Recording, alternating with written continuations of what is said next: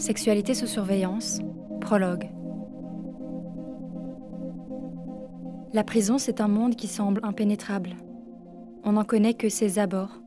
On a des idées reçues, qui souvent sont loin de la réalité carcérale. Pour le comprendre et passer au-delà de cette image que l'on se fait, il faut déconstruire les murs de la prison.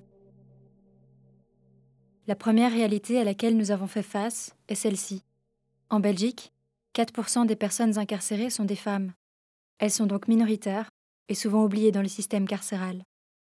Peu d'études les concernent, et lorsqu'il y en a, elles sont généralement concentrées sur la maternité. La femme en prison est réduite à son rôle de mère. Mais être une femme, ce n'est pas qu'être mère. C'est aussi avoir des désirs, des besoins. Et en prison, le plaisir féminin est encore plus tabou. Pourtant, l'Organisation mondiale de la santé considère la sexualité comme un facteur essentiel à la santé et au bien-être. Elle devrait donc être un droit respecté en prison, en théorie.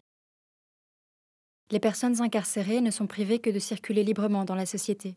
C'est la loi de principe, qu'on appelle aussi la loi du pont. Mais la réalité carcérale est parfois loin de ce texte législatif. Les conditions de détention empêchent souvent l'application de certains droits fondamentaux, comme le bien-être et la santé, et donc la sexualité. C'est en croisant ces constats que nous nous sommes posé cette question. Comment les femmes vivent-elles leur sexualité en prison? Les personnes que nous avons rencontrées ont parfois été étonnées d'un tel sujet, un sujet qu'elles n'avaient pas l'habitude d'évoquer. Car la sexualité, c'est souvent trop intime, trop délicat. Alors on l'évite, on le passe sous silence. C'est d'ailleurs ce qu'on a ressenti quand on s'est heurté à l'administration centrale des prisons. C'est elle qui régit les établissements pénitentiaires de Belgique. Elle nous a refusé l'accès aux prisons pour rencontrer des détenus. C'est un mur qui nous a prouvé qu'il y avait quelque chose derrière, quelque chose à creuser. Valérie, Lynn, Léna, Anna, Florence et Axel, ces six détenus ou anciennes détenues, ont accepté de se confier à nous une fois le micro devant elles, ou le stylo dans la main.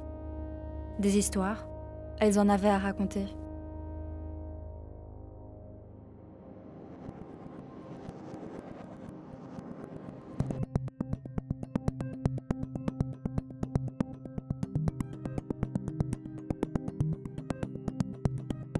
Sexualité sous surveillance. À suivre, l'épisode 1. Prisonnière de son corps. Une production de Sarah Duchesne, Paul-Louis Gaudier, Lisa Guillemot, Élise Leloup et Céline Terrer.